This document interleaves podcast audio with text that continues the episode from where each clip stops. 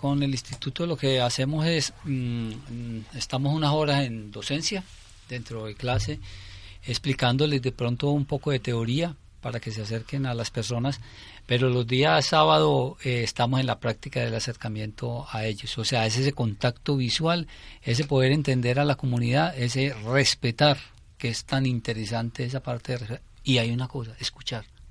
Cuando se escucha, se aprende a hacer fotografía. Yo me he sentado con personajes hablar durante horas y ese personaje me ha dicho a mí, no, sabes que no quiero fotografías. Pues no vas a forzar a esa persona a que a que a, hacer una imagen, no. Yo le respeto ese espacio, me alejo, regreso después a los días, vuelvo y converso con esa persona y me regala todo su alma. Y puedo ahí empieza uno a, escuchar a esta persona, ¿por qué lado puedo enfocarme? ¿Por qué lado puedo entrar? ¿Y cuál es su cultura, cuál es su folclore, cuál es su parte deportiva, para poder ilustrar ese tema. Mucha gente cree que es abordar al personaje, ser hostil con él y regarse una, disparar por todos lados sin, sin necesidad de tener una lógica.